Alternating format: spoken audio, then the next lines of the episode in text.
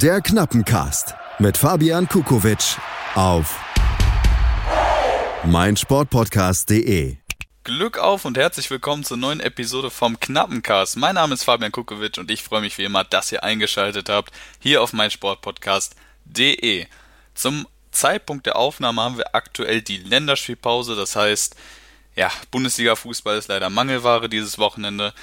Deswegen sprechen wir doch lieber mal darüber. 1 zu 1 hat Schalke 04 gegen den 1. FC Köln zu Hause gespielt am vergangenen Wochenende in der heimischen Felddienstarena und Sonntag geht's auswärts nach Sinsheim zur TSG aus Hoffenheim. Aber wie immer, wir sprechen zunächst über das vergangene Spiel, nämlich das 1 zu 1 gegen den 1. FC Köln. Auf Seiten der Schalker gab es ein paar Veränderungen, zwei um genau zu sein. Daniel Caligiuri und Mark Uth sind in die Startelf gerückt für Rabbi Matondo und Weston McKenney. Auf Seiten der Kölner gab es einige, ja, einige Veränderungen, einige mehr. Sechs um genau zu sein. Trainer Achim Bayer-Lotzer hat die Mannschaft ja, gut rotieren lassen nach der 0-4 Heimpleite gegen die Hertha aus Berlin. Namentlich sind das Simon Terodde, Louis Schaub, Kingsley Schinder, Noah Katterbach, Kingsley Eisibue, so ist richtig, und äh, Rafael Chichos, die in die Mannschaft gerückt sind für Benno Schmitz, Jorge Meret, Marco Höger, Dominik Drexler, John Cordoba und Anthony Modest. Kommen wir zum Spiel. Ähm, das Spiel oder die Halbzeiten lassen sich eigentlich ganz gut beschreiben ähm, mit den Worten Schalke fehlt die Präzision, dem FC fehlen die Ideen. Ähm, es war kein totes Spiel, aber ein sehr ausgeglichenes Spiel, äh, in dem Sinne, dass Schalke zwar mehr Ballbesitz hatte und auch mehr Möglichkeiten hatte, allerdings ja die Konsequenz und die Präzision, wie eben schon gesagt, gefehlt hat, um letztendlich zum Torerfolg zu kommen und wirklich dem FC gefährlich zu werden. Dem FC auf der anderen Seite haben die Ideen ein bisschen gefehlt, aber auch die Konsequenz. Also es waren auch schon Torschüsse da, ähm, die auch gefährlich wurden, aber da kommen wir gleich nochmal drauf zu sprechen, nämlich jetzt. Ähm, es gab einen Flugkopfball von Kingsley Easy ähm, nach Flanke von Florian Kainz in der 21. Minute. Den Nübel, ja, ich weiß nicht, ob er ihn wirklich pariert hat oder ob äh, der Kopfball lediglich zu zentral kam. Ähm, Ende vom Lied ist aber, dass der Ball nicht reinging, auch wenn er sehr wuchtig kam mit sehr viel äh, Tempo von Kingsley Easy dann gab es ähm, in der 58. Minute, wir springen schon direkt zur zweiten Halbzeit, da sonst ja, relativ wenig passiert ist, ähm, gab es einen Kopfball nach Ecke vom FC von Simon Terodde, aber auch den kann Nübel parieren. Dann 71. Minute, ein bisschen, ja, außen nichts, wenn man so will. Ähm, Otschipka flankt auf Salif Sané, der kann weiter ablegen auf Suazerda, der dann das 1 zu 0 köpft in der 71. Minute. Ein bisschen kurios an der ganzen Geschichte ist, dass Salif Sané eben noch auf dem Platz stand. Der hätte zumindest meines Erachtens und ähm, ja, der Beurteilung vieler Fußballfans und auch Kölner nach ähm, eigentlich gelb-rot sehen müssen im Laufe des Spiels, blieb aber eben auf dem Platz und konnte somit äh, die Flanke von Bastian Otschipka auf Suat Serda verlängern dann ist eigentlich nur noch S04 am Drücker. Die letzten 20 Minuten, sprich nach der 1-0-Führung, ähm, sind die Kölner ja eingeschüchtert gewesen und Schalke muss in diesen Minuten den Sack zumachen. Da haben Weston McKenney, aber auch Guido Burgsteller in den Schlussminuten, nämlich den, der 88. und der 89. Minute, Riesenchancen, müssen den Sack da absolut zumachen. Dann passiert erstmal nicht das, was kommen muss, denn äh, Anthony Modest schließt direkt ab mit einem Volleyschuss in der ersten Minute der, der Nachspielzeit, den Alex Nübel aber fantastisch pariert. Also ist ganz super schnell unten ähm, wie eine Katze und kann den Ball dann noch rausfischen aus dem Eck. Daraufhin gibt es allerdings eine Ecke, die dann Jonas Hector mit einem Kopfball, der glaube ich eher zur Verlängerung ähm, gedacht war, nutzen kann zum 1 zu 1. Somit kann Köln in den Schlusssekunden, beziehungsweise in der zweiten Minute in der Nachspielzeit noch zum 1 zu 1 ausgleichen. Bitter für die Schalker, glücklich für die Kölner. Wir werfen trotzdem einen kurzen Blick auf die Statistiken. Ähm, Schalke 04 mit 15 Torschüssen, äh, Torschüssen, während der FC nur 9 auf seinem Konto stehen hat. Und auch 55% Ballbesitz für die Schalker. Also das sind Statistiken, die schon zeigen, in welche Richtung das Spiel ging. Ähm, trotzdem kein un unverdientes Unentschieden auf Seiten der Kölner. Ähm, schon ein Punkt, der, den der FC sich verdient hat, den man jetzt aber auch nicht so hoch anhängen sollte. Wie gesagt, ähm, glückliches Eckballtor in der 90.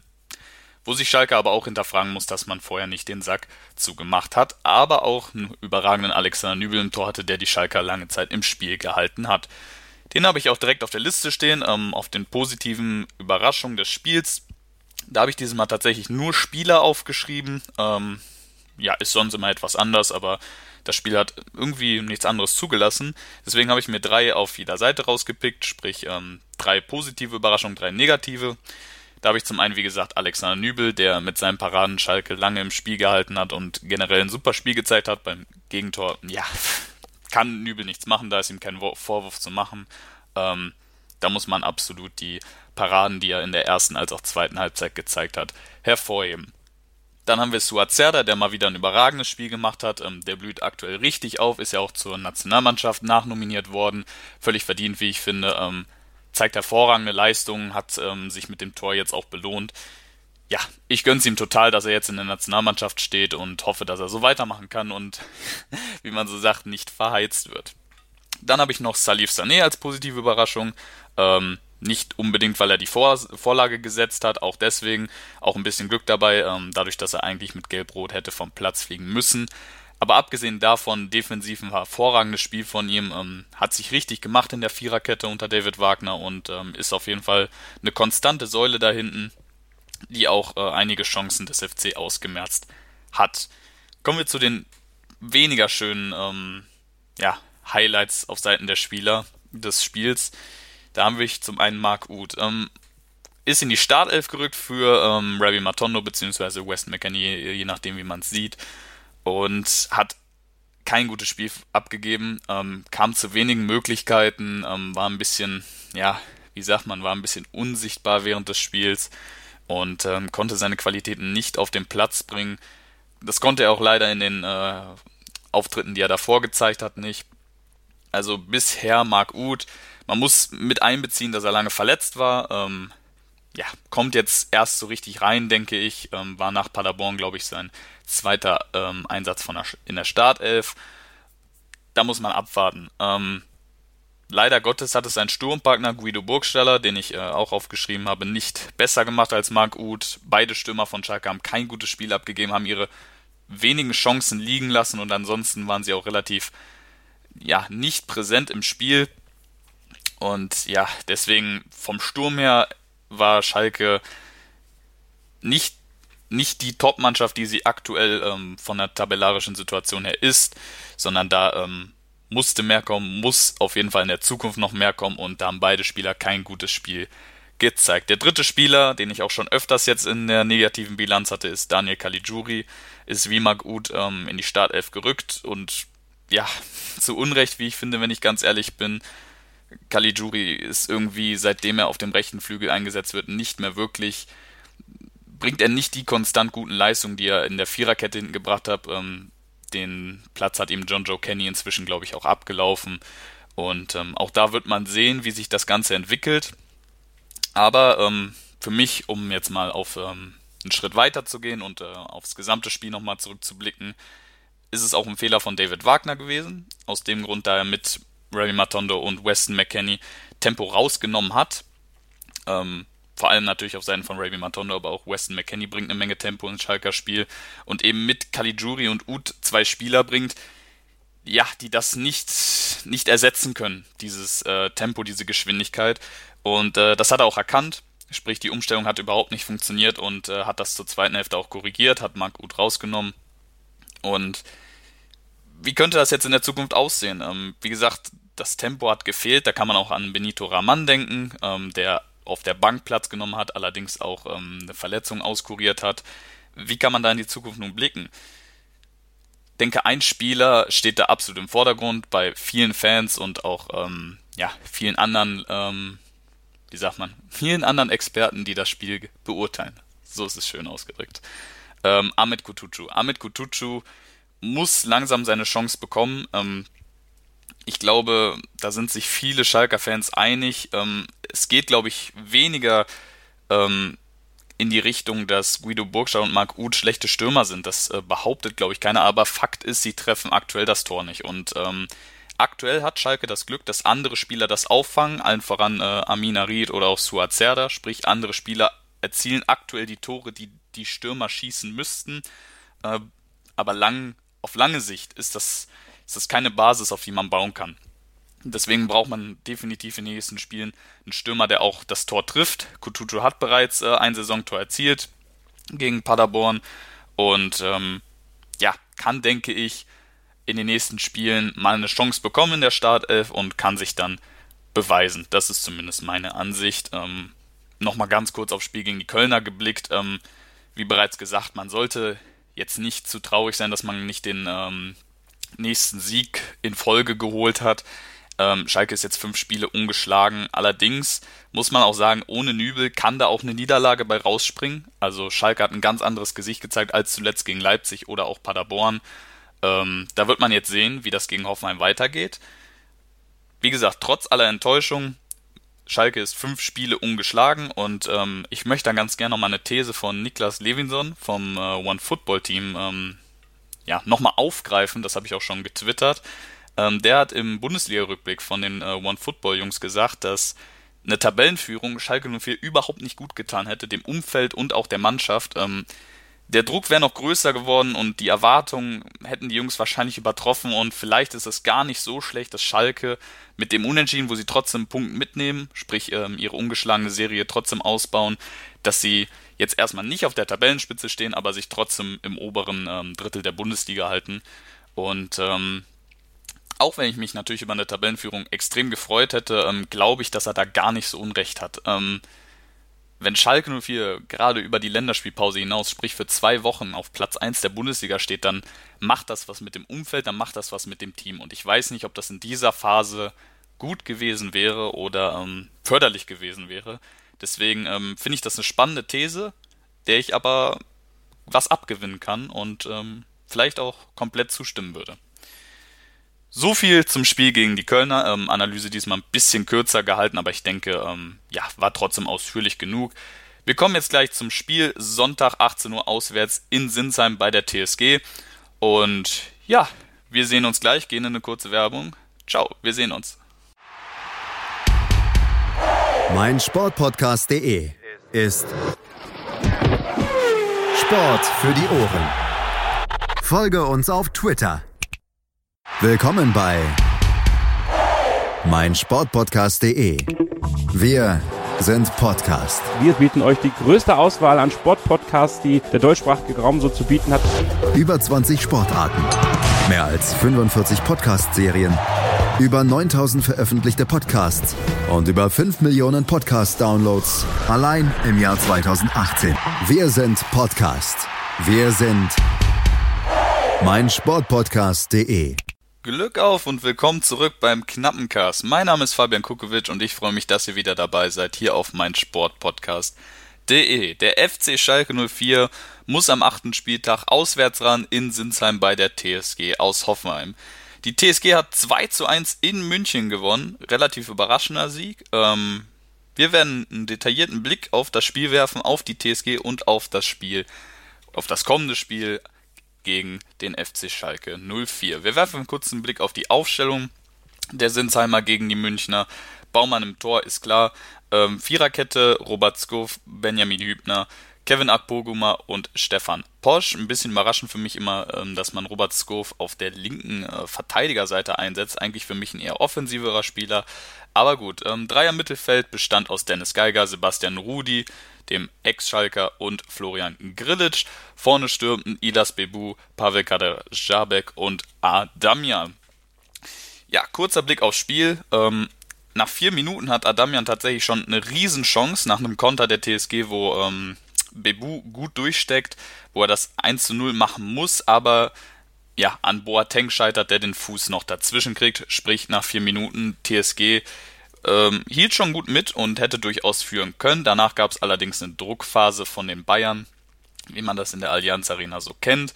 Ähm, allerdings ist es die TSG, die dann in der zweiten Hälfte in Führung geht. Ähm, es gibt einen Ballverlust von Tulisso gegen Sebastian Rudi, ähm, was zu Recht weitergelaufen lassen wurde vom Schiedsrichter aus meiner Sicht. Da gab es ja noch Diskussionen ähm, während und nach dem Spiel. Allerdings für mich eine Situation, wo man definitiv weiterspielen lassen ja, muss. Ähm, kann dann auf Adamian durchstecken und der tunnelt Jerome Boateng, der kriegt die Beine nicht vernünftig zu und es steht 1 zu 0 in der 54. Minute.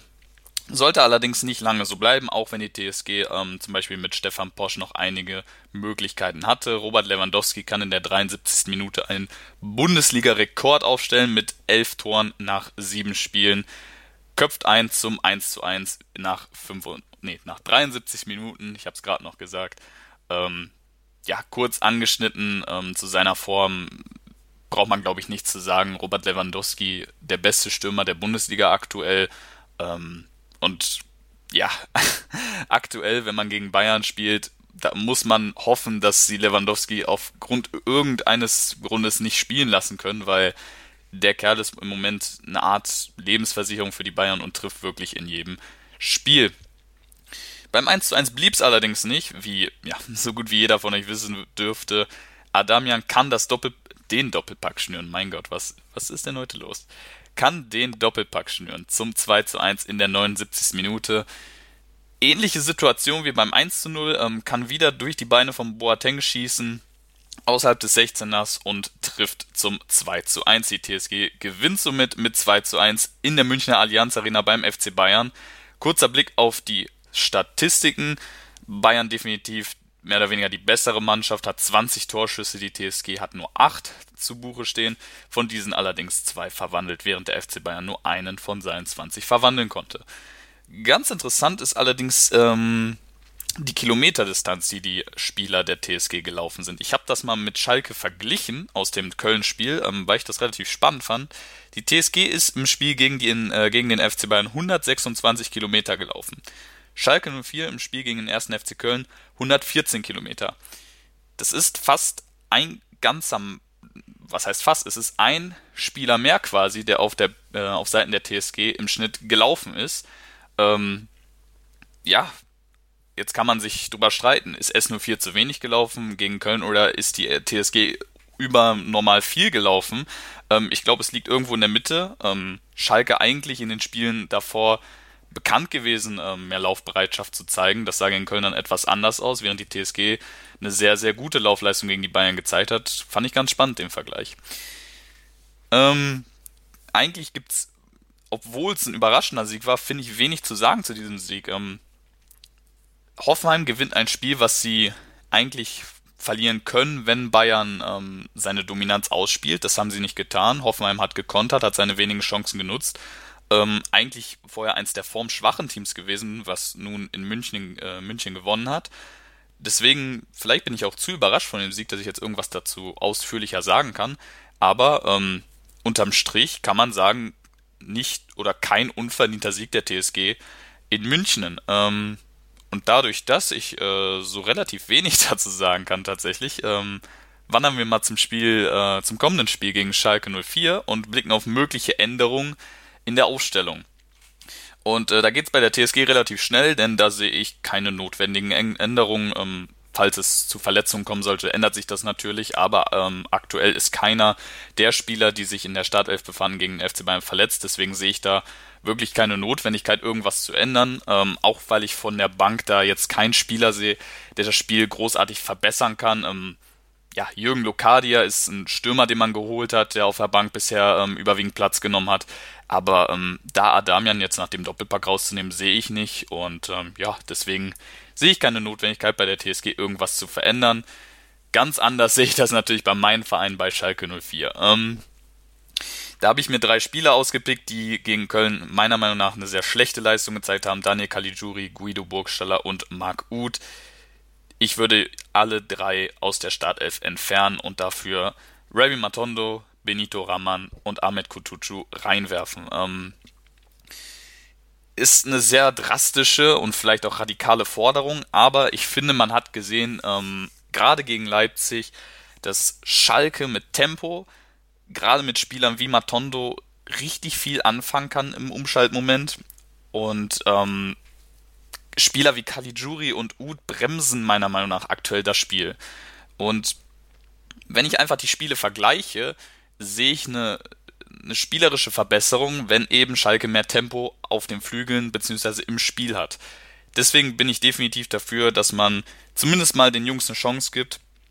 ähm, und sie von Anfang an ranlässt, denn Raby Matondo hat bisher absolute Spitzenleistungen gezeigt in den Spielen, denen er auf dem Platz stand. Ähm, waren ja tatsächlich noch gar nicht so viele.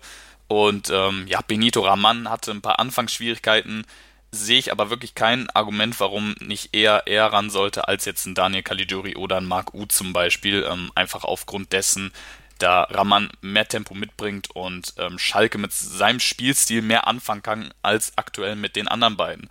Und zu Ahmed Kutucu habe ich ja bereits ähm, beim Rückblick gegen den FC was gesagt. Ähm, Brauche ich jetzt nicht alles wiederholen. Kurzum gesagt, ähm, Kutucu für mich im Moment der treffsichere Stürmer als ähm, vergleichsweise Guido Burgstaller.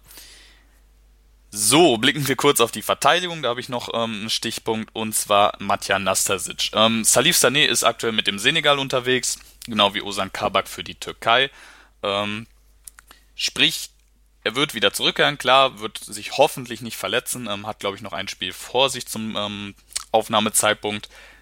Ist eigentlich mit Stambuli aktuell gesetzt unter Wagner in der Innenverteidigung. Allerdings haben wir einen kleinen Spezialfall jetzt mit Matja Nastasic, denn der blieb während der Länderspielpause in Gelsenkirchen. Nicht, weil die serbische Nationalmannschaft ihn nicht nominiert hat, sondern er hat darauf verzichtet und gesagt, ich will mich hier durchsetzen, ähm, der Konkurrenzkampf ist hier zu groß und ich will hier in Gelsenkirchen bleiben und mich dem Trainer empfehlen, was ich eine Riesenleistung finde, beziehungsweise ein Riesenstatement und ähm, fände es, was heißt gerechtfertigt, wenn der Trainer das äh, belohnen würde. Allerdings ähm, wird das David Wagner auffallen und ähm, deswegen kann ich mir gut vorstellen, dass es da eine kleine Rotation gibt und Matja Nastasic sich zeigen darf.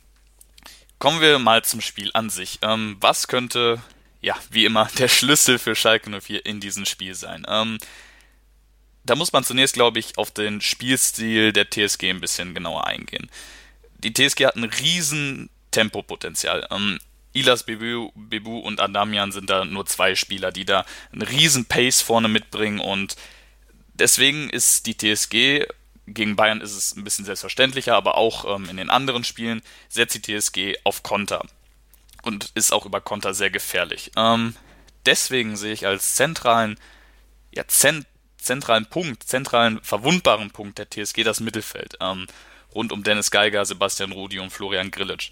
Wenn man, wenn Schalke 04 es schafft, das Mittelfeld auszuschalten, beziehungsweise nicht ins Spiel kommen zu lassen, diese Spielzüge, diese Konterzüge gar nicht, ähm, beziehungsweise zu unterbinden, ähm, was primär die ähm, Aufgabe von Oma Mascarell wahrscheinlich sein wird, ähm, dann kann man es schaffen, das Spiel in die Hand zu nehmen, beziehungsweise ähm, das Heft in die eigene Hand zu nehmen und äh, das Spiel zu lenken. Mascarell ganz interessant, ähm, da kam letztens eine Kicker-Statistik raus. Bis dato ist Mascarell der Spieler der Bundesliga, der die meisten Pässe abgefangen hat. Ähm, fand ich ganz interessant und äh, ja, unterstreicht auch seine guten Leistungen, die er in letzter Zeit gezeigt hat. So, kommen wir weiter. Ähm, Hoffenheim, wenn wir auf die Defensive nun eingehen, die sich ja defensiv etwas schwächer. Ähm, nicht unbedingt in der Innenverteidigung, sind sie mit Hübner und Akpoguma ganz gut aufgestellt, auch was die Größe angeht, sondern eher auf den Außenverteidigerpositionen. Da hat man Robert Skov und Stefan Posch. Ähm, Skov auf der linken, Posch auf der rechten Seite.